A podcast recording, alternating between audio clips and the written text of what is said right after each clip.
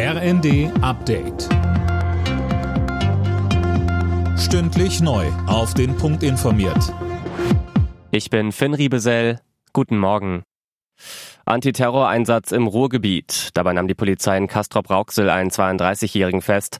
Er soll sich verschiedene Giftstoffe besorgt haben, um einen islamistisch motivierten Anschlag zu verüben. Auch der Bruder des 32-Jährigen wurde festgenommen. Die Ermittler durchsuchten außerdem die Wohnung des Beschuldigten und stellten Beweismittel sicher. Laut Bild-Zeitung soll ein befreundeter Geheimdienst die deutschen Sicherheitsbehörden über die Anschlagsgefahr mit einer chemischen Bombe informiert haben.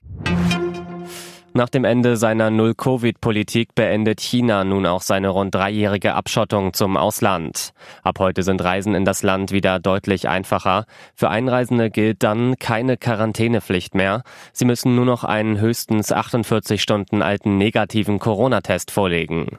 Weil aber die Corona-Zahlen durch die Decke gehen, rät das Auswärtige Amt von nicht notwendigen Reisen nach China ab.